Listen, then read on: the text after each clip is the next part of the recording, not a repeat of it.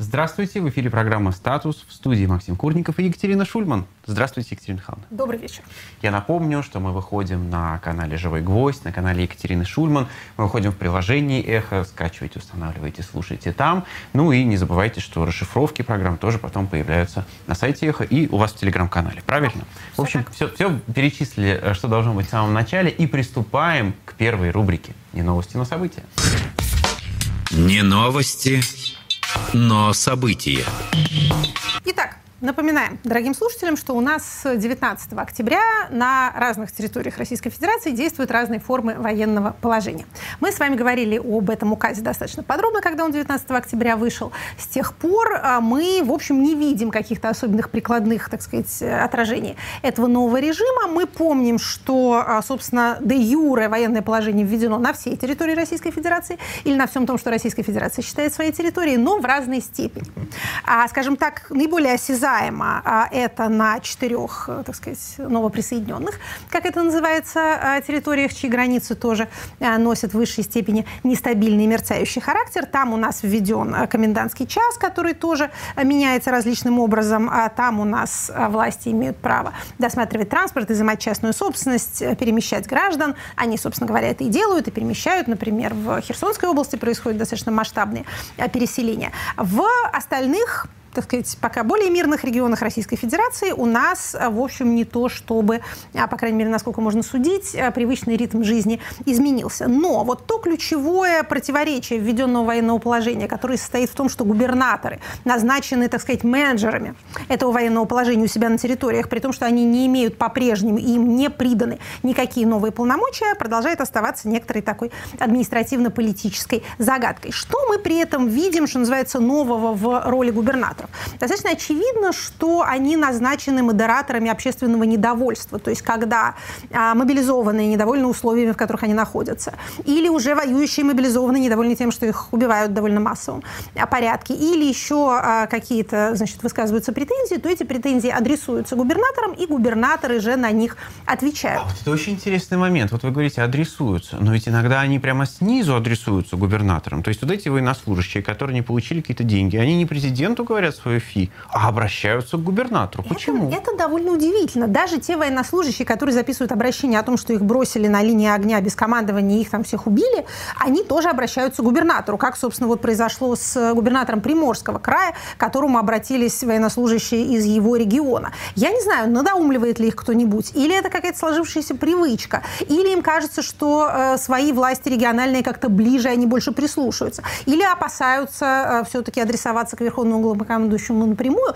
но действительно довольно странно, почему военные люди, чье начальство это Министерство обороны, почему они к губернатору обращаются, а не там, я не знаю, к кому еще, старшему по подъезду, например, в своем доме. Губернатор, напомню, по-прежнему не может ни снять, ни назначить никого из военной или силовой вертикали. В общем, никем из них он никак не распоряжается, уж тем более в бой он никого не посылает и обратно отозвать не может. А почему, в принципе, гувернаторы обещают какие-то деньги из регионального бюджета мобилизованным? Как бы вот в Чувашии было? На каком основании? На, основ, на основании, видимо, того, что э, эти самые мобилизованные недовольны. Значит, что касается выплат, это действительно наряду вот с этой двусмысленной ответственностью губернаторов и прежде всего публичной ответственностью, потому что мы видим, как э, губернаторы делают, например, такую штуку. Когда возникают какие-то недовольные, сами или мобилизованные, или их родственники, они очень быстро являются к ним лично или, как в случае, например, с Татарстаном, высылают достаточно высокопоставленных своих представителей, вот, значит, заместителя главы например, региона принимают у себя эти группы родственников, это то, чего мы, в общем, не видели давно в Российской Федерации. Когда кто-то протестует, то к ним принято Росгвардию высылать, а не приглашать их поговорить. А тут, видите, какая а, замечательная у нас, а, так сказать, либеральность. А, откуда неизвестно, да, э, образовалась. Интересный тотализатор, кстати. Дойдет ли ситуация до Росгвардии против родственников мобилизованных? Зависит, я думаю, от количества этих самых родственников мобилизованных, но пока велено, очевидно, что это разнарядка из центра, ну, по крайней мере, мне трудно себе представить, что каждый губернатор дошел до этого своим умом, но, видимо, а, велено им э, гасить народное недовольство, одновременно, конечно же, его абсорбировать. Федеральный центр говорит о, что называется, о хорошем, о выплатах, о повышении а, каких-то, а, значит, социальных э, благ, пенсий, того всего, а губернаторы вот встречаются с недовольными людьми, соответственно, принимают на себя, так сказать, удар этого их недовольства. Но, впрочем, и федеральному центру тоже хватает неприятностей, о которых он должен говорить, например, о начале специальной военной операции или о мобилизации, главном, так сказать, предмете народного недовольства. Так вот, вы упомянули выплаты. Это второй большой сюжет, который выходит на поверхность не на прошедшей неделе, а на самом деле гораздо раньше. И слышать о нем мы будем довольно много. Значит, тут ситуация которой тяжело разобраться. Честно скажу, что называется, что называется мы попытались. А пока... литра не разберешься. Да, значит, пока а, вот эта вот вся вы, выплатная, так сказать, а, механика устроена в высшей степени запутана. Давайте попробуем, а, что называется, посмотреть, что у нас там есть. Ну, во-первых, а у нас идет сейчас а, процесс рассмотрения в Государственной Думе проекта федерального бюджета на 2023 год и, соответственно, бюджетного плана на три года. Мы за этим следим. Значит, мы с вами помним, что 26 а, октября прошло первое чтение. Вот вчера э, истек срок подачи поправок ко второму чтению, когда возможно перемещение средств между статьями внутри статей. И, соответственно, второе чтение у нас планируется 22 ноября. Мы с вами говорили о том, что в федеральном бюджете, в общем, ну, в достаточной степени, как обычно, три большие больших э, колонны. Это выплаты регионам, социальные выплаты, э, прежде всего это пенсии, но не только. И это национальная безопасность и национальная оборона. Ну, это третья нога, ее можно, в принципе, разделить на три ноги, тогда у нас будет четыре, что логично. А, конечно, вот та нога, которая национальная оборона, она сильно подросла по сравнению с э, прошедшим годом. Мы с вами об этом говорили в одном из прошлых выпусков, но и национальная безопасность себя не забывает. Социальные расходы сокращаются в той своей части, которая касается ну, традиционных наших жертв, это образование, здравоохранение, ЖКХ и э, культура, а кроме э, раздела СМИ, там сокращений никаких не ожидается. Значит, посмотрим внимательнее на раздел социальных выплат. Обязательно рассмотрим, но после рекламы. Посмотрели мы рекламу, а теперь э, начинаем рассматривать. Возвращаемся к вопросу о социальных обязательствах бюджета, которые, как вы понимаете, в течение 2022 года э, возрастают довольно значительно.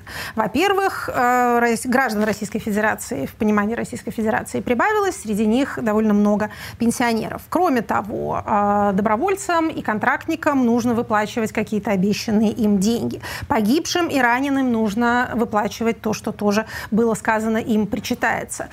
Им самим или их семьям в случае, если они погибли. Значит, кстати говоря, вот эта вот статистика нам позволяет посмотреть на э, предполагаемое возможное количество погибших в, так сказать, расчетах, во мнении самого нашего Министерства финансов. Значит, смотрите, когда а, у нас только началась специальная военная операция, то был подписан указ президента о том, что 12,4 миллиона рублей положены семьям погибших. Тех, кто тогда на этот момент, как вы помните, не было еще никакой мобилизации, то есть это были контрактники, люди, которые, так сказать, профессиональные военные. Значит, далее. А, у нас есть э, электронный бюджет, который публикует Министерство финансов, и исполнение этого бюджета пока еще не все оно, а, что называется, секретное. Значит, получается, что а, в первой половине, нет, не первой половине, до значит, ноября 2022 года у нас 166,2 миллиарда рублей выделено на эти цели. Значит, 166,2 миллиарда рублей. Это касается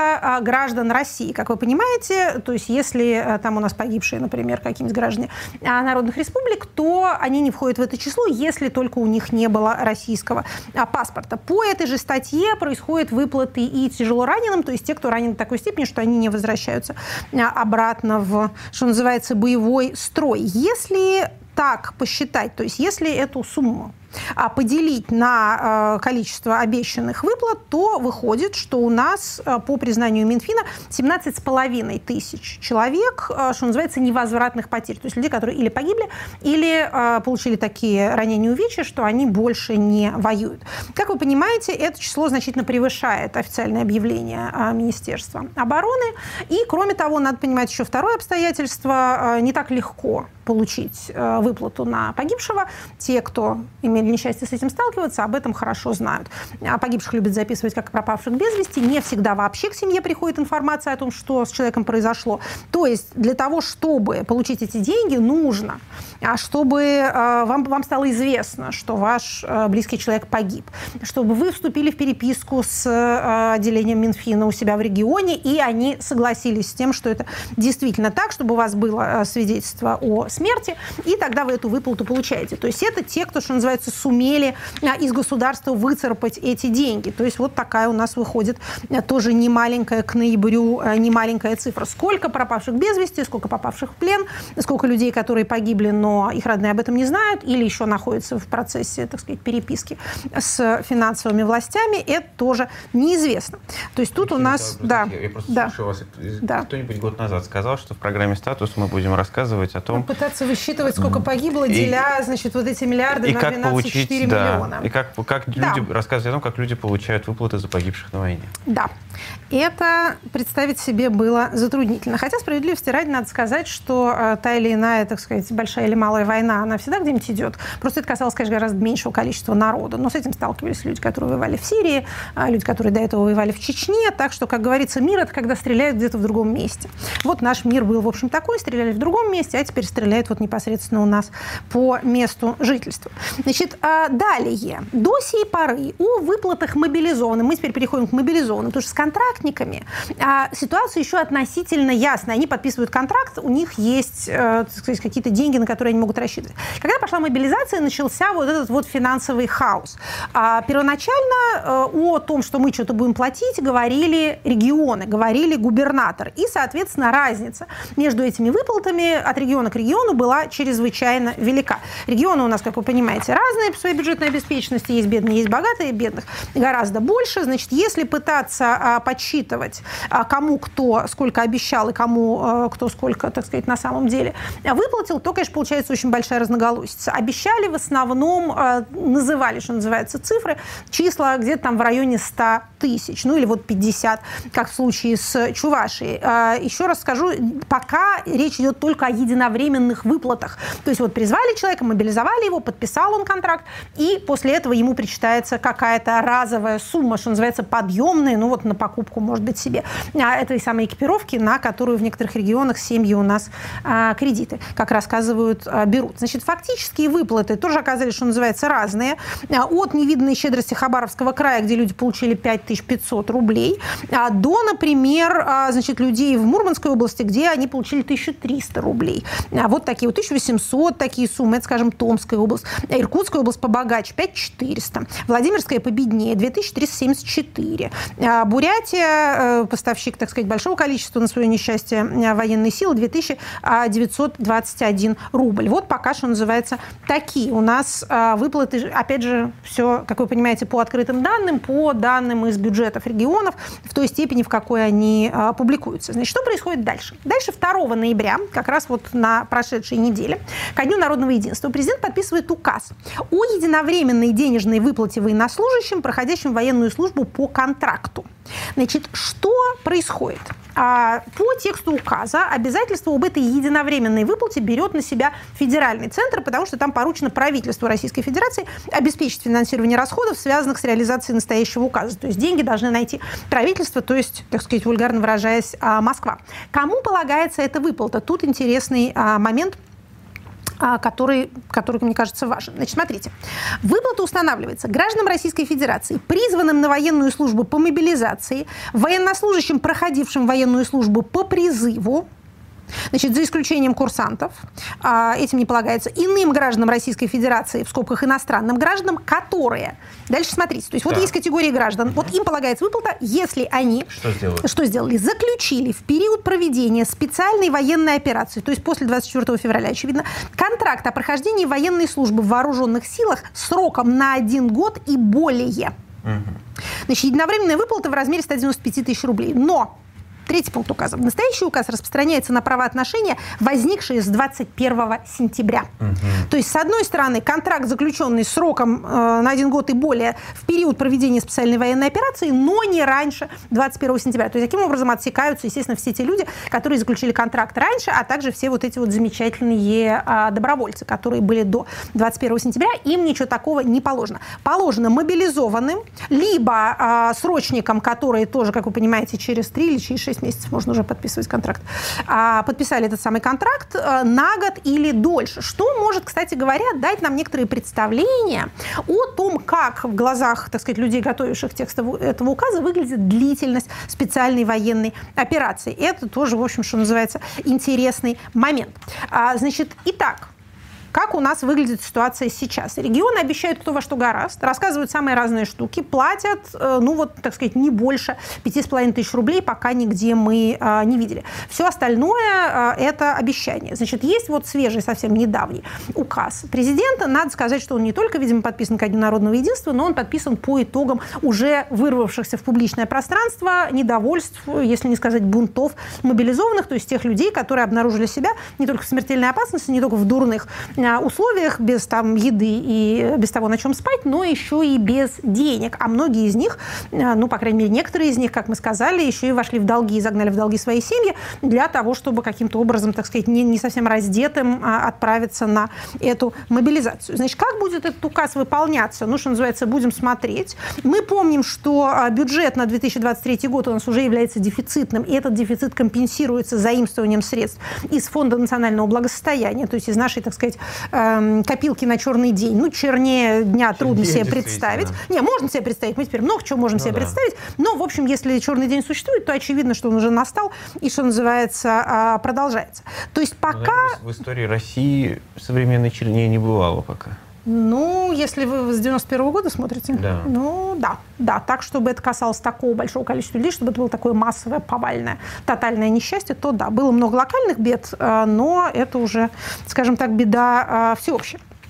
То есть а, мы видим продолжение попыток сделать губернаторов ответственными за все плохое, а федеральный центр, так сказать, э, победителями а, во имя всего хорошего. Вопрос о выплатах, которому мы посвящаем столько времени, действительно для очень-очень многих людей является ключевым. Как вы понимаете, и мобилизация, и сама специальная военная операция с самого начала, что называется, кормилась за счет самых бедных, за счет тех людей, для которых и армия, и э, правоохранительные органы были социальным лифтом для людей с низким социальным капиталом, которые иначе э, не могли как-то вырваться из той нищеты, в которой они э, живут. И, собственно, продолжается все то же самое. Поэтому, если эти люди еще и почувствуют себя, увидят себя э, обманутыми в той единственной надежде, которая у них во всей этой истории была, ну, в общем, они, что называется, будут недовольны, будут свое недовольство как-то демонстрировать. Вся вот эта вот суета вокруг выплат, конечно, говорит о том, что федеральные власти это более или менее понимают, но также вот этот вот постоянный начальственный постсоветский инстинкт людям денег не давать,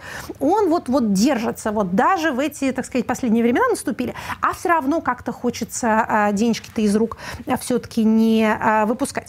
Значит, что касается мобилизации, которую у нас многократно объявили законченной, э, трижды через левое плечо плюнули, сказали закончено, закончено, закончено, нет никакой мобилизации. Значит, указа нету по-прежнему о ее завершении, как был указ о ее начале. Почему мы так привязались к этому указу? Потому что, например, в период объявленной мобилизации контрактники работники не могут увольняться.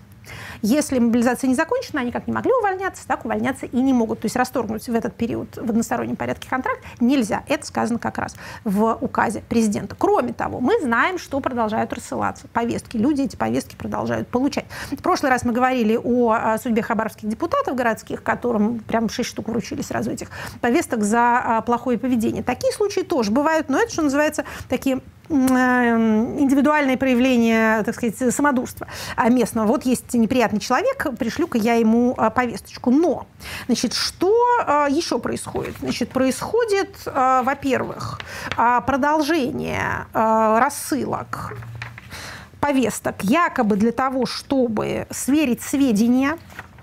То есть, смотрите, в Москве, например, приходят людям повестки – а, кстати, вот мне тоже пишут люди, говорят, закончилась, закончилась мобилизация, mm-hmm. а мне повесточка пришла, что делать, как быть? Вот, я как человек, неизменно соблюдающий закон Российской Федерации, говорю, не трогать, не брать. Президент сказал, закончена мобилизация, да, не закончена. Поэтому... Ну, сказал. ну как, разве не он у нас верховный главнокомандующий, вообще источник всего права, как там у Шмидта, да, сердце вождя, источник закона. А что еще, что еще надо-то? А, поэтому не трогайте, бяку не трогайте. Значит, а, почему это происходит? Зачем, как я подозреваю, а, это делается? Значит, смотрите, одной из основных причин а, того, что мобилизация шла в таком хаотичном, диком порядке, и призывали э, больных, пожилых, покойников, людей, которые давно там не живут, было отсутствие у военкоматов списков. Отсутствие баз, отсутствие электронных баз, да хоть бумажных, отсутствие какой-то координации между базами различных служб, ну, например, э, скажем, Федеральной налоговой службы, которая побольше знает о э, людях, и вот э, Министерство обороны, которое знает о них очень приблизительно. Вот сейчас они будут делать работу над ошибками военкоматы и будут пытаться свои эти базы создавать и обновлять, делать их более актуальными. Поэтому они будут продолжать рассылать повесточки для того, чтобы вы явились и сами на себя, так сказать, заявили. Ну вот, например, наш уже любимый, так сказать, один из любимых наших депутатов, председатель комитета Госдумы по обороне, депутат Картополов, он целую речь произнес на прошлой неделе о том, что, э, о том, что мобилизация продолжается, рассказывают наши враги. Они просто раздувают, значит, панику. На самом деле мобилизация завершена, но, значит, вот далее цитирую, потому что это, это характерно. А повестки рассылаются для того, чтобы человек мог прийти и уточнить свои данные в военном комиссариате. Их внесут в базу данных, и человек пойдет домой. Это все правда. Человек пойдет домой, а крючочек в нем останется. И когда настанет надобность придет а, пополнение рядов мобилизованных, вот тогда вы уже будете находиться в этой самой базе. Поэтому то, что вас немедленно не взяли за шкирку и прямо из военкомата не отправили в Сватово и там не закопали в землю, это еще не значит, что вы в безопасности. Напомню, что э, Дмитрий Сергеевич Песков, тоже один из любимых наших персонажей, объясняя, почему мобилизация закончена, сказал следующее. Опять же, цитирую. В президентском указе от 21 сентября речь шла о призыве по частичной мобилизации 300 тысяч военнослужащих. Кстати, это он знает, мы этого не знаем. Угу. Седьмой пункт секретный в указе. Да, может, там 300 тысяч, а может, 3 миллиона. Верим на слово или не верим? Да, не верь своим глазам, верь моей совести. Это Разве когда-нибудь? Никогда. Эти глаза не могут лгать. Так вот, этот указ выполнен, далее цитируем, соответственно, на его основе не могут проводиться дополнительные мобилизационные мероприятия. Запомните эти слова, дорогие слушатели. Есть 300 тысяч, нет дополнительных мобилизационных мероприятий. Но вы понимаете, что 300 тысяч-то они, так сказать... Могут быть да, немножко э, да, потрачены. Да, совершенно верно. Поэтому, если их меньше 300 тысяч стало, следовательно, надо добрать так ведь? Если у нас есть некий уровень, ниже которого вода в бассейне не может опускаться, а она у нас слили немножко водички, а, так надо, значит, ее туда долить. Вот эти самые дополнительные мобилизационные мероприятия, это вот ровно то, что вы услышите еще через э, два месяца. Ну вот я думаю, что в начале следующего года, потому что сейчас, как мы говорили, осенний призыв не до того, а потом будет как раз замечательно до того. Значит, что еще мы хотим с вами сказать о э, думской законотворческой деятельности, которая никогда не устает привлекать к себе наше внимание? Значит, смотрите. А, президент у нас подписал указ, поправки в Трудовой кодекс, связанные с э, тоже мобилизационными, так сказать, обновлениями. Там есть следующий пункт, о котором знать полезно. Значит, смотрите, а если у вас а, ваш работодатель, физическое лицо, или работодатель, который является единственным учредителем юридического лица, мобилизован, Ого. и он никакие свои полномочия никому не передал, то все сотрудники автоматически увольняются. Ничего себе. Да. Значит, эта поправка в Трудовой кодекс подписана, а, подписана президентом на сайте Право.ру или на сайте Кремлину. Можете полюбоваться. Внесение изменений в Трудовой кодекс а, Российской Федерации. Из свеженького. Значит, а, к сожалению, не заметила я эту красоту, пока она шла еще в Думе, отловила только тогда, когда уже это стало подписанным законом. То есть если у вас там малое предприятие, например, или ваш, так сказать, наниматель, индивидуальный предприниматель или что-нибудь еще в этом роде, то есть если был у вашего предприятия директор, или если у вашего юридического лица единственный учредитель, учредитель. Да. А вы точно знаете у вашего юридического лица, на котором вы работаете, кто там учредитель? Вы можете не интересовать. А вот Загребли директора-то вашего, значит, вы автоматически являетесь уволенными. Напомню, что мобилизованные, мы об этом много раз говорили, сохраняют свое рабочее место, но никакую не То зарплату. даже если он доверенность на жену, например, напишет. Значит, если, если он, смотрите, если он успел это сделать, mm-hmm. успел передать свои полномочия кому-то другому, то ваше счастье. А если его до этого мобилизовали, да. то, значит, вы все автоматически увольняетесь. Я не думаю, что это будет очень, распространенная, э, очень распространенный случай, но он достаточно встревожил законодателя, чтобы он счел нужным специально такую норму значит, ввести, в, э, ввести в законодательство. Значит, одновременно э, среди подписанных видим старого нашего знакомого э, значит, очередную отсрочку выплат компенсации по вкладам Сбербанка, размещенным до 91 года. Помните Ох. этот сюжет? Ой, да. Это очень интересная история. Значит, кому, как это, кому за 70, те помнят, мы тоже помним. В 95 году еще у нас был принят закон о компенсациях вот этих самых вкладов, размещенных до 91 года. Красная Дума, а коммунисты во втором созыве вот принимали такую штуку. Но, тем не менее, закон принят, в действие вступил. И с 2003 года эти выплаты в связи с отсутствием источников финансового обеспечения, самые золотые годы нефтяные, денег было залейся, не научно выражаясь, откладывается. Ну вот сейчас уж тем более, так сказать, в трудную не до страны годину, до 1 января 2026 года. Встретимся с вами, когда 1 января 2026 года, поинтересуемся, как там советские вклады-то, выплатили их или не выплатили в рамках, так сказать, реконструкции советской жизни. Может, хоть вот это вот вернем? А, может быть, хоть чтобы что-нибудь такое хорошее случилось бы. Значит, а, последнее, что скажем по нашей законотворческой линии, о тех а, законопроектах, о которых разговору есть, а самих их нету. Да?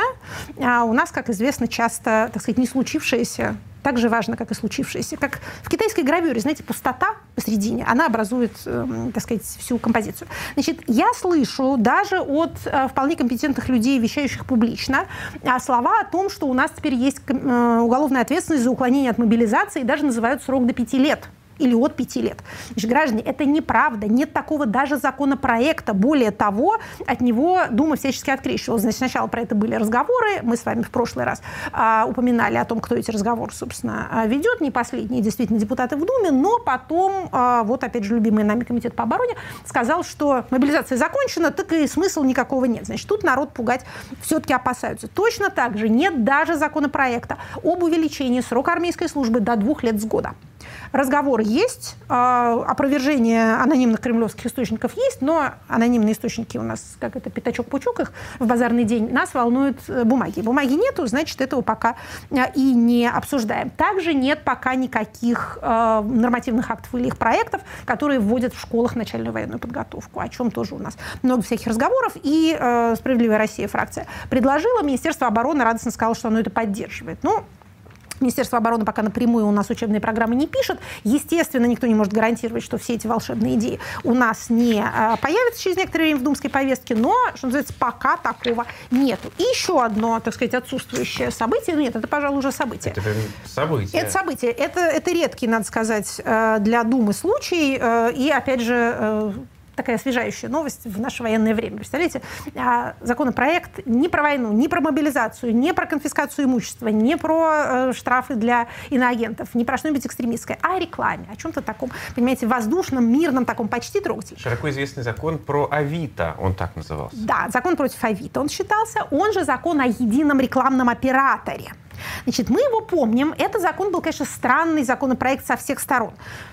Один автор – Депутат Антон Кирьянов кто этот загадочный человек? Вообще я вот попыталась даже разобраться. Э, собственно говоря, когда этот закон шел и был принят в первом чтении при очень драматических обстоятельствах, мы тогда уже об этом замечательном депутате говорили. Это одномандатник из Новгородской области, э, так сказать, первоходок, как это называется в соответствующих кругах, первый раз в Думе, а член фракции «Единая Россия». А, значит, никакой особенной думской должности он не занимает. Значит, если не ошибаюсь, заместитель председателя комитета по... Да, точно, заместитель председателя комитета по экономической политике. Значит, он вносит закон законопроект, который предполагает монополизацию всего рекламного рынка в России в том, что касается цифровых рекламных конструкций и объявлений, то есть как билбордов, так и э, электронных и бумажных, собственно говоря, э, доск объявлений либо изданий. То есть создается негосударственный монополист, который получает выдающиеся полномочия в этом самом, э, так сказать, на этом рекламном рынке. Он получает объекты на 30 лет в аренду без торгов. А, значит, он разрабатывает схемы размещения рекламных конструкций инструкции во всех регионах сразу. То есть такое министерство рекламы. Росреклама. Создает. Росреклама, совершенно верно. Этот законопроект принимается в первом чтении на внеочередном заседании Государственной Думы летом, от которого все ждали объявления ядерной войны, военного положения и закрытия границ. Мы тогда этого ждали, правда, от каждого заседания. Ну, как бы все ждали, а мы тут, а такое, мы тут каждую, каждую неделю, значит, да, на эту тему а, как-то людей пытались а, слегка успокаивать. В результате там утвердили вице-премьер Мантурова и приняли вот этот самый закон о рекламе в первом чтении. Значит, что произошло э, у нас 7 э, ноября, красный день календаря? Государственная Дума во втором чтении отклонила этот законопроект, причем по предложению самого инициатора. Он выступал докладчиком, не знаю, его специально заставили это сделать, но, значит, не аргументируя это ничем, он вышел на трибуну и сказал, вот то, что я вот внес и то, что вы приняли, давайте теперь отклоним, потому что почему-то. Почему? Неизвестно. Но надо сказать, что вокруг этого законопроекта действительно была выдающаяся лоббистская борьба. Против были примерно все и ФАС, и Минфин, и отраслевые, а, естественно, а, союзы рекламных операторов. Там был единственный заинтересованный, насколько я понимаю, не хочется заниматься сплетнями в эфире, но тем не менее это вот Рус Аутдор, скажется, на кого, собственно, указывала указывали признаки, э, описанные в э, этом э, законопроекте, как вот, так сказать, параметры правильного этого единого рекламного оператора. Все остальные были скорее против. То есть, понимаете, то, что, в принципе, лоббистские законопроекты вносятся в Думу, это нормально, это практика любого парламента мира. То, что депутаты хотят там заработать что-нибудь, это тоже, в общем, не худшее из того, чем они занимаются. Но то, что это можно было протащить через первое чтение, да еще в такое время, когда вообще там обсуждается исключительно конец света в трех чтениях сразу, вот это вот было довольно удивительно. В общем, странный, странный эпизод в истории российского законотворчества, но даже несколько освежающий на фоне всего того, чем у нас Государственная Дума в последнее время занимается. Ну, а у нас следующая рубрика «Понятия», и надо сказать, что сегодня понятие ого-го. Ну, мы стараемся, чтобы понятия наши были а, актуальны, и наши разъяснения носили не только теоретический, но и практический характер. Сегодня мы поговорим с вами о доносе, о доносе как о политико-правовом явлении. Это, надо сказать... Э... Кто написал 4 миллиона доносов? Помните, да? Это да, конечно. Да. Лучше не лучше из Довлатова. Довлатов, не лучше из Довлатова. Никогда этого не э, говорил. Но, собственно говоря, э, разберем действительно, кто когда писал какие миллионы доносов, с какой целью это делалось и насколько это поощрялось или не поощрялось в различных э, правовых системах. А сообщение о преступлении или о правонарушении от гражданина, от частного лица властям. Вот что такое донос. Существуют различные толкования. То есть это важно, именно властям. Совершенно верно. Значит, смотрите, существуют различные толкования этого понятия а, по, так сказать, взглядам некоторых. Донос может и должен быть публичным, то есть вы выходите и публично кого-то угу. обличаете. Вот, значит, товарищ Иванов а, плохо и неправильно То есть анонимное – это не донос? Смотрите, публично вы, естественно, выступаете от своего собственного лица. Но вы можете выступать не публично, тоже от своего а. собственного лица, написав какое-то, значит, сообщение. Да? То есть таким образом должно быть публичным, не публичным, анонимным, либо, так сказать, персонализированным, коллективным или индивидуальным. Но что здесь важно? Тут важны два а, момента. Значит, донос обращен к тем, у кого есть полномочия то есть, если, грубо говоря, э, про вас пишут в социальных сетях, что вы э, хватаете своих сотрудников за неположенные места, то это может являться клеветой. Но это не является в строгом смысле доносом, потому что об этом сообщается, что называется, широкой общественностью. Если же вы пишете заявление в полицию о том, что такой-то домогается несовершеннолетних, вот, значит, при таких-то обстоятельствах, вот фамилии, вот числа, это, собственно говоря, донос, если мы пользуемся, так сказать, этой низкоэмоционально окрашенной лексикой, если вам нравится лексика менее эмоционально окрашенная, то это сообщение о преступлении. Вот в этом, собственно говоря, моменте и есть то противоречие, которое разные э, правовые системы пытались по-разному для себя решать. С одной стороны, предполагается, что граждане, что называется, заинтересованы в сохранении правопорядка. Они заинтересованы в том, чтобы в их среде не происходило преступление. Поэтому, когда преступление происходит или может произойти, им показалось, что оно происходит, они об этом сообщают. То есть не берут правосудие в свои руки, а сообщают об этом кому-то. Не доносчик, а активный гражданин. Например, вот такая вот форма, так сказать, гражданской сознательности. Это с одной стороны. С другой стороны, любая, так сказать, э, государственная система, любая система права сталкивалась с тем, что граждане друг на друга сообщают то, чего нету, или преувеличивают то, что есть, или э, действуют таким образом из корыстных, различного рода корыстных мотивов. А мотивы, кстати, могут быть не обязательно корыстными, могут быть они совершенно бескорыстными, но э, в ряде, что называется, исторических случаев доносительство поощрялось в том числе материально или иными, скажем так, административными способами оно делалось для доносчика выгодным.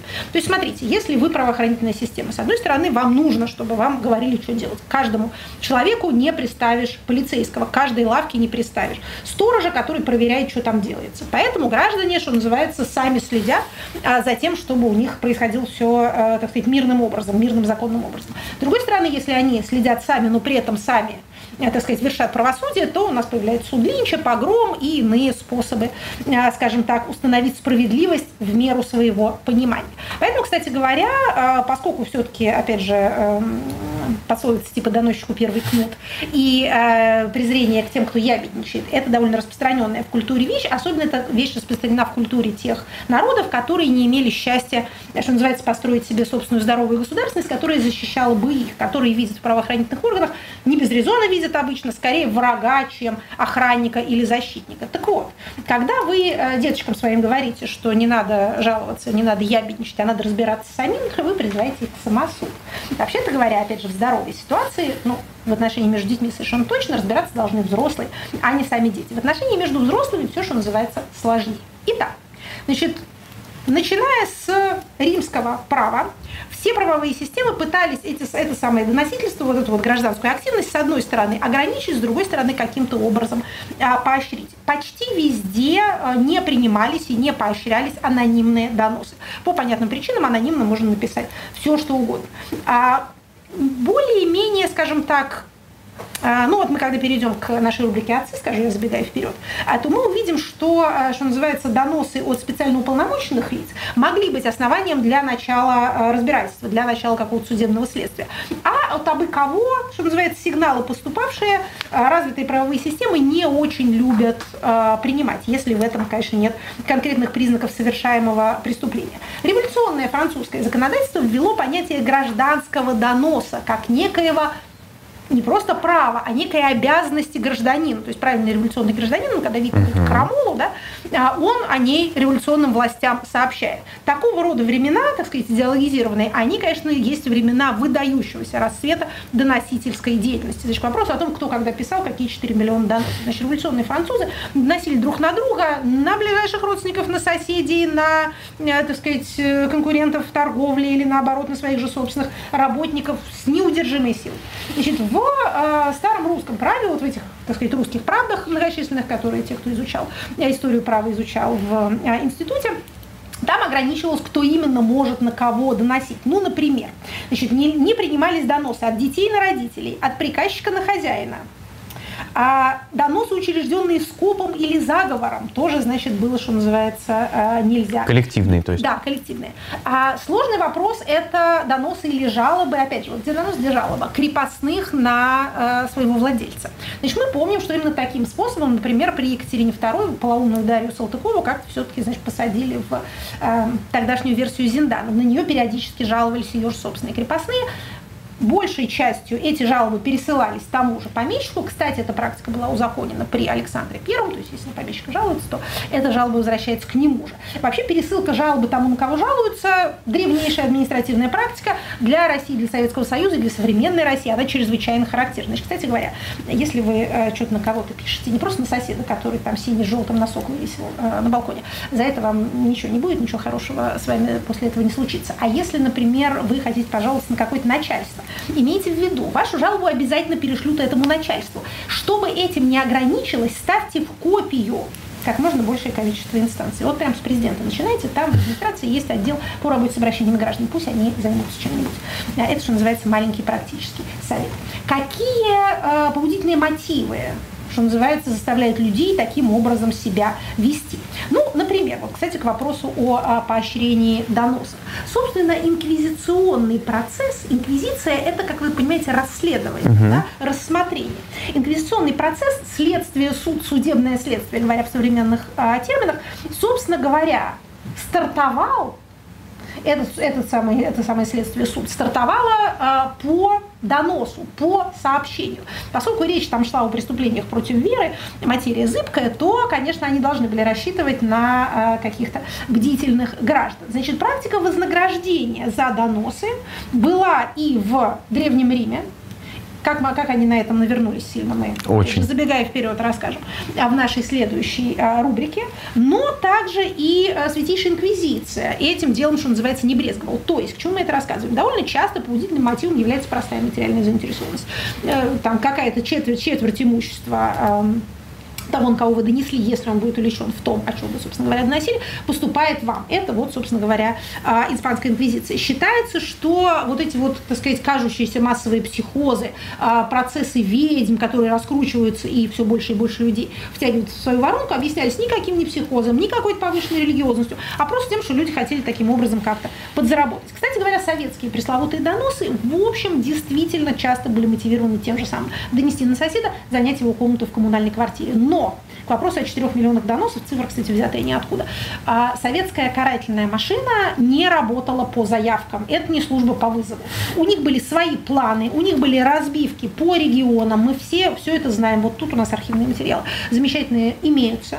Значит, кому... И огромное спасибо Нобелевскому мемориалу, э, Нобелевскому лауреату э, мемориал, а, который, который сделал, это все доступным да. Э, и, в общем, провел гигантскую работу для того, чтобы все это систематизировать. Мы знаем, что были разнарядки, мы знаем, что значит, были замечательные региональные руководители, которые писали, что мы выполнили план, пришли к нам, пожалуйста, еще. Они работали по своей сетке, по своему планированию. Ничьи доносы были совершенно не нужны. Поэтому доносы э, не не были топливом или двигателем а, этой самой а, карательной машины. Иногда они, что называется, поощрялись, иногда нет. Та доносительская активность, которую мы видим сейчас у нас в современной России, можно счесть ну, некоторым действительно проявлением такого общего гражданского возбуждения. Знаете, в политологии есть увлекательные дискуссии на тему, является, например, погром институтом гражданского общества. Совместное действие, горизонтальная организация, э, так сказать, э, собрались, пошли Ну, донос на самом деле гражданское действие, ну, объективно говоря. Это правда. Так что тут, что называется, все а, вопрос оценки. Я лично подозреваю, моя персональная версия состоит в том, что люди не столько ищут выгоды, сколько за последние там 10-15 ну, лет привыкли к такого рода поведению, как потребители в интернете. То есть, когда ты что-нибудь с чем-то недоволен, ты про это пишешь, текст ставишь, значит, на какую-нибудь компанию, которая тебя неправильно обслужила, и довольно часто а, действительно получаешь обратную связь, и тебе там перед тобой извиняются, и что-нибудь тебе дарят а, бесплатно, как они тебя уже на этот раз хорошо обслуживают. То есть, возможно, что те самые люди, которые писали о том, что у нас нету пандуса, на районе, давайте его сделаем, мы там пользовались каким-нибудь активным гражданином или подмосковным доброделом, они с тем же энтузиазмом, значит, перешли, так сказать, легко а теперь на а, доносительство по поводу того, что учитель в школе что-то не то а, сказал. Ну, всеобщая прозрачность, что называется, этому несколько способствует. Ну, э, донос – это еще и способ участвовать э, в политике, в том числе этого государства, как быть, чувствовать себя соучастным, точнее, да, в политике этого государства, при этом не входя ни в какие институты партию, э, и, или, или да, что-то другое. Ты можешь, не обладая никаким социальным статусом, по крайней мере, тешить себя. Почувствовать есть, себя, да, да. Что у тебя есть в руках какие-то властные рычаги, хотя бы опосредованные, но есть. Ну и кроме того, в э, периоды э, распространенных, более или менее массовых политических репрессий, это способ маркировать себя как своего. То есть если я на кого-то донес за крамолу, уж, наверное, я сам не да. крамольник. Ну, когда ситуация доходит совсем уже до общественного безумия, как действительно в советские 30-е, 40-е, начало 50-х годов, то там перекрестные доносы были чрезвычайно тщательным явлением, то есть люди писали друг на друга а более или менее одно и то же. Кто же у нас э, в такой прекрасной э, в таком прекрасном контексте будет отцом? Вот сейчас узнаем. Отцы великие теоретики Подождите. и практики.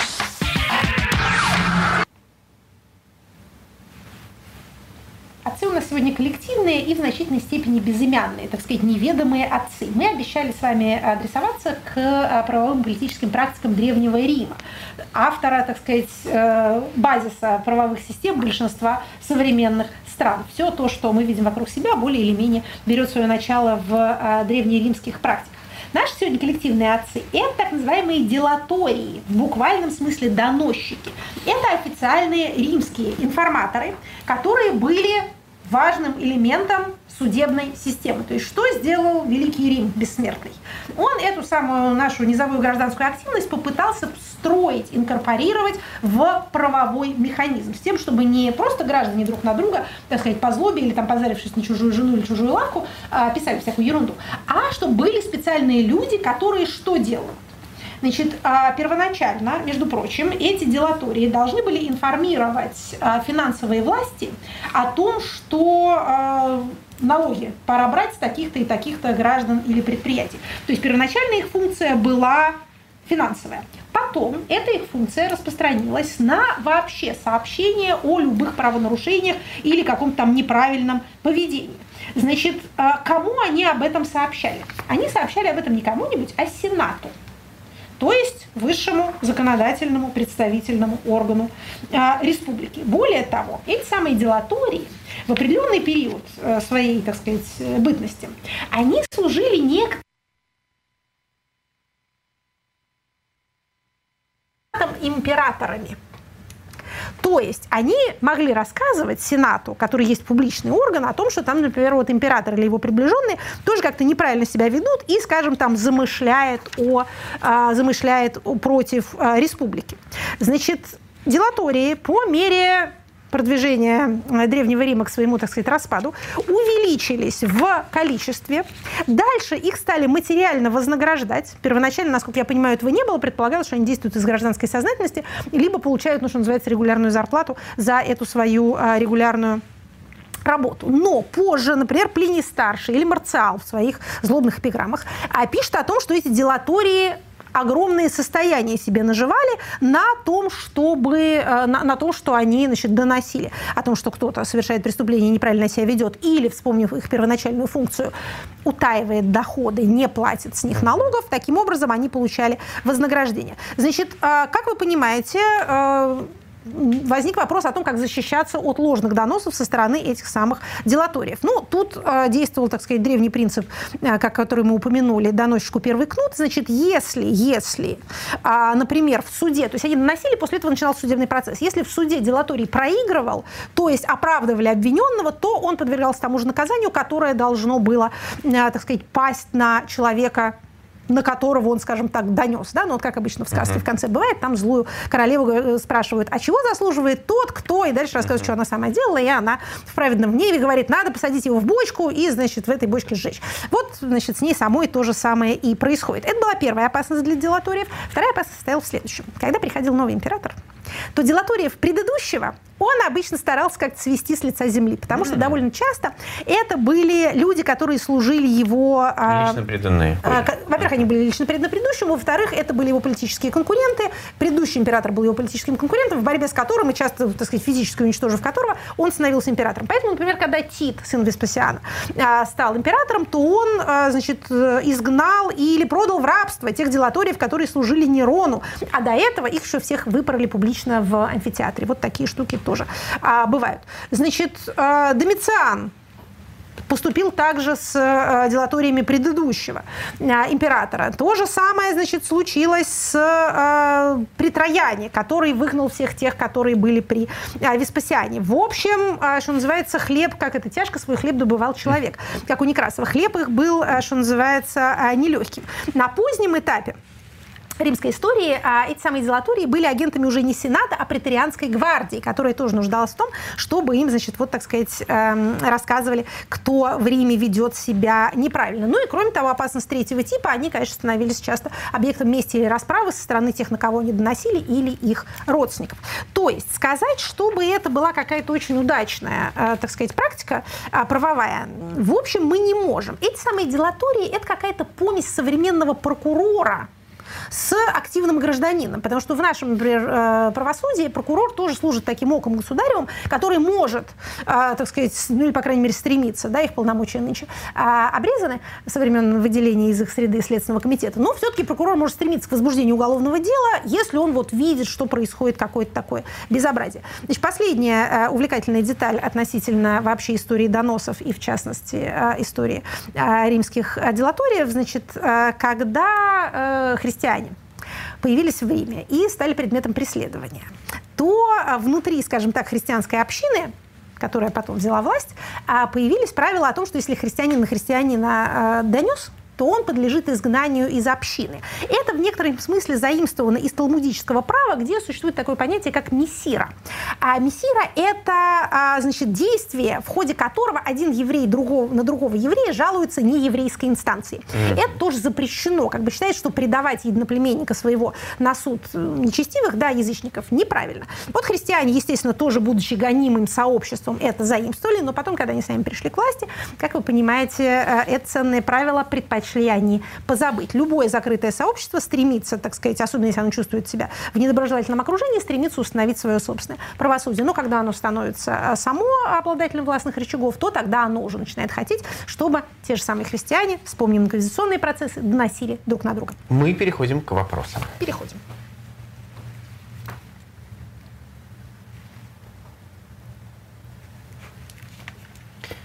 Екатерина Михайловна, спрашивает вас Фетус. Как с точки зрения российской правовой действительности объяснить само существование и бурную деятельность ЧВК «Вагнера»? Ждать ли появления конкурирующих частных военных компаний в России?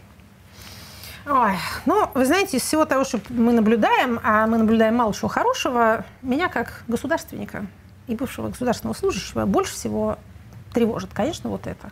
Размывание государственной монополии на легальное насилие. Прошу прощения за формулировки из учебника. Учебники написаны кровью народов, по крайней мере, учебники политологии. Точно. Любое базово здоровое государство будет стремиться всеми силами эту свою монополию держать. Значит, деятельность э, частных военных компаний незаконна в Российской Федерации ни на каком основании. Значит, у нас есть статья за наемничество, которую довольно часто в связи с этим цитируют. Есть менее часто цитируемая, но тоже очень подходящая к случаю статья создания незаконного вооруженного формирования. Посмотрите Уголовный кодекс. Это все серьезные статьи, особо тяжкие. Наемничество от 10 лет, э, создание вооруженного формирования от 12. То есть меньше, что называется, нельзя, меньше судья э, не назначит. Многие, кстати говоря, почему-то решили, что, например, а, вот эта вот безумная вербовка заключенных каким-то образом задним числом легализована недавними думскими поправками. Это неправда. В То, что, да, в прошлой да. программе мы про это говорили. Еще раз скажем, это по-прежнему незаконно. То, что было легализовано, это мобилизация людей с судимостью, то есть уже отсудивших. отсидевших. А, поэтому все это даже, даже по российским понятиям не описано ни в каком законодательстве. Более того, описано нечто совершенно противоположное. То, что за это полагается а, в большие тюремные сроки. Конкуренция. Что касается конкуренции, а, я не очень глубоко погружалась в эту материю, но даже я слышала, что Вагнер не монополист на этом рынке. Существуют и другие ЧВК, существуют довольно загадочные а, добровольческие образования. Вот их Дума пытается легализовать, ну как Дума, так сказать, коллективный законодатель, встроив их в систему Министерства обороны. Об этом мы тоже говорили в прошлом выпуске. То есть сделать нечто такое, что в Украине было сделано после 2014 года, когда все эти батальоны стали частью регулярных вооруженных сил. Это вот это как раз здоровое стремление. Но, еще раз повторю, это касается добровольцев. ЧВК это никак не касается, а Вагнер у нас там совсем-совсем не единственный. Будут ли они конкурировать между собой? Также интересный вопрос, ну, скажем, а конкурируют ли они за э, живую силу? Да, ведь, ну, опять же, Вагнер расклеивает объявление, оркестр набирает крепких мужчин. И Министерство обороны со своими грибниками охотится за любыми мужчинами, крепкими и некрепкими, даже за женщинами некоторыми, с целью их мобилизовать, если тут у нас э, конкуренция. Значит, почему это так опасно? Давайте еще скажем, говорили, давайте еще раз скажем. Почему, собственно, этого нельзя? Не потому, что это безнравственно, не потому, что они убивают людей. Государство тоже убивает людей. А потому что эти люди, которые там служат, совершенно точно знают, что они находятся вне законного поля, что единственное единственная их гарантия э, их жизни, их свободы, их материального благополучия – это их командир. Они лояльны ему. Они не лояльны никакому государственному органу или лицу, ни региональному руководителю, ни главе государства. Эти люди для них никто. Единственный их бог и отец – это их, так сказать, наниматель все развитые государства Европы, попробовав с кондотьерами, довольно долгий был их век, во многих европейских войнах они участвовали, все-таки от них отказались. Существуют и сейчас частные военные компании, но, во-первых, их все-таки описывают в законе, во-вторых, конечно же, никто никогда не допускает, чтобы они действовали на вашей территории и вообще в какой-нибудь близи от ваших границ. Их посылают в далекие уголки мира. Это тоже не очень хорошо, это как раз типичная колониальная практика, представление о том, что есть какие-то дикие места, где можно uh-huh. безобразничать. Значит, нет. Зло неконтейнируемо. Вспомним мы один из наших базовых тезисов. Если где-то творится беззаконная резня, то к вам домой она тоже придет. Собственно, Европа э, после своего этого колониального века испытала это и в Первую, и Вторую мировую войну, и между ними. Так что вот это вот... И после. Это и после. Это все действительно большая беда, никак по-другому. Это не сформулируешь. А, следующий вопрос из Ютуба «Бильд на русском». Алина Фо спрашивает вас. Добрый день. Скажите, э, то, что мобилизованные э, разбитые на фронте пишут своему губернатору, это важный симптом? Ну, в общем, мы так или иначе об этом упоминали уже. А, ну, смотрите, важный симптом, то, что они вообще пишут. что они высказываются публично, это становится состоянием общественности. Это важно. Кому именно они адресуются, я думаю, что это промежуточный этап, честно говоря. Мне кажется, что на, так сказать, следующем обороте а, этих всех сюжетов, а понятно, что тут не тоже до конца еще далеко, еще и до, до середины не дошли, а будут писать уже и более, скажем так, высокому начальству. Я думаю, что обращение к губернатору действительно кажется им сейчас более безопасным. А в целом, уточняет Алина, то, что новые мобилизованные ведут себя не как военные, а как какие-то недовольные потребители или недовольные граждане, это хорошо? Все это нехорошо. Ничего хорошего здесь нет. Нехорошо, что они там находятся. Нехорошо, что вообще появились какие-то мобилизованные. Ужасно, что их там убивают. Это люди, которые должны заниматься мирным трудом, а не гибнуть, пытаясь убить себе подобных. Все это очень-очень плохо.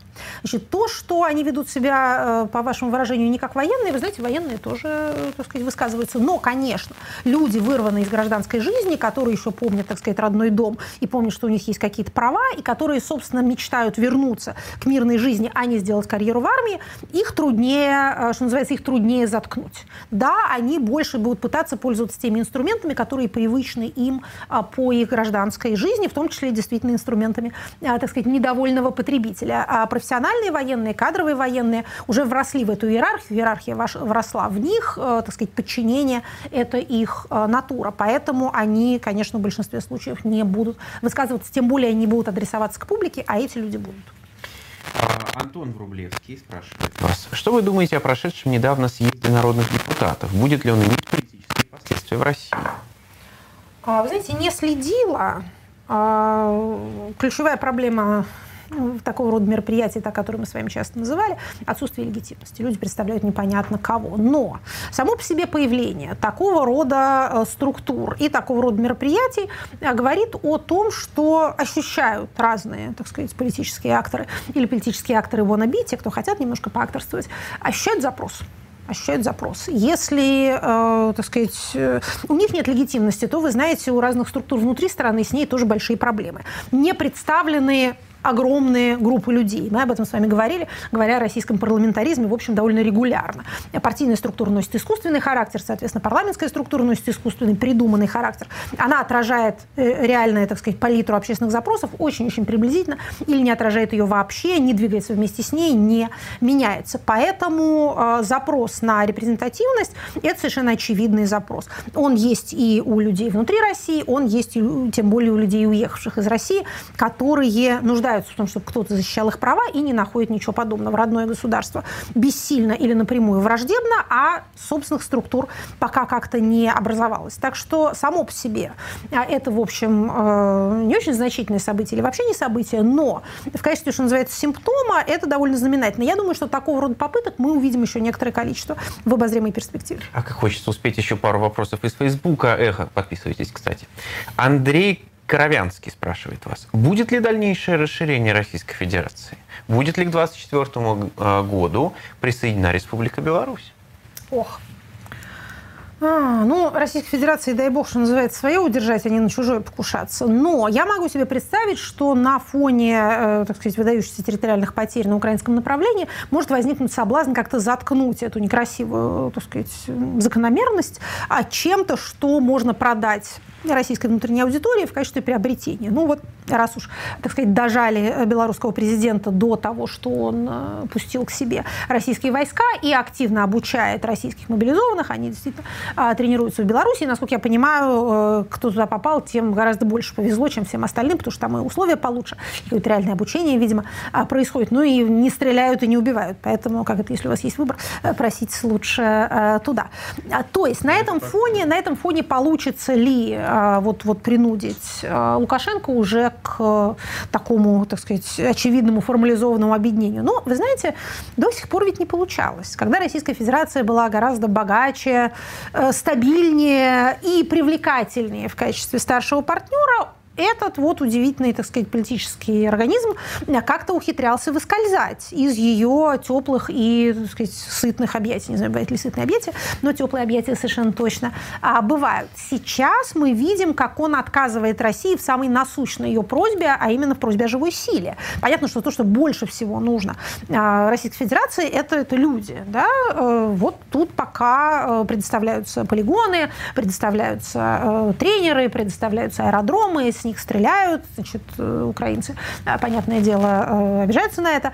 Но ни один белорус не воюет в, в Украине, ни один из них, насколько, по крайней мере, мы знаем, не участвует в военных действиях. Ну, Поэтому я бы тут... Воюют на стороне Украины парочка известная. Ну, не парочка, а Бывает. а пара десятков, да. Бывает такое, как да. Как минимум. Не, может быть, какие-то добровольцы воюют и на ну, российской да, стороне, да. мы этого не знаем. Но, по крайней мере, белорусская армия в боевых действиях не участвует, и это, я думаю, Александр Григорьевич в свое время поставит себе в заслугу. Он скажет, что да, вот вы там были мной недовольны по тем этим причинам, но на войну я вас не погнал. Войти в состав Российской Федерации значит попасть и под мобилизацию, и под войну.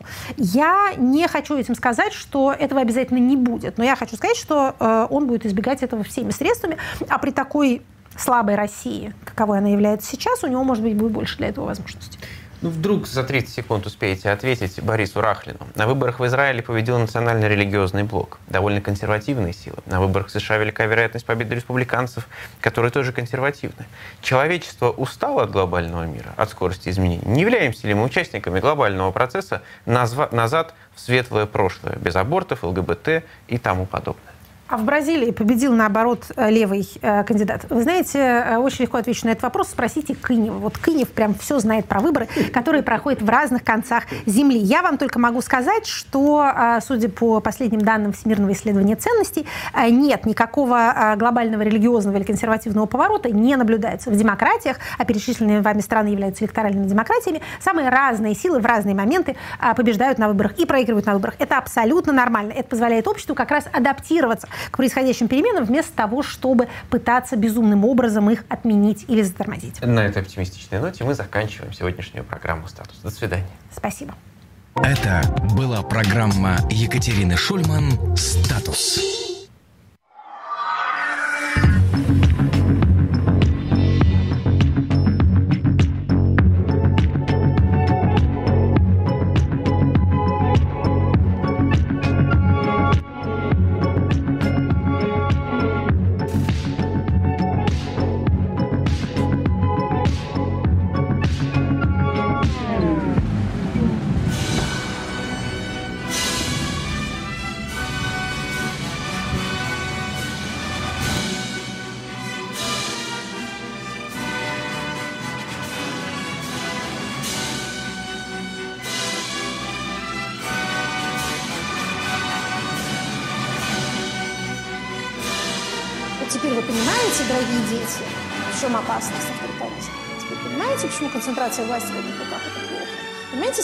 Зачем нужна?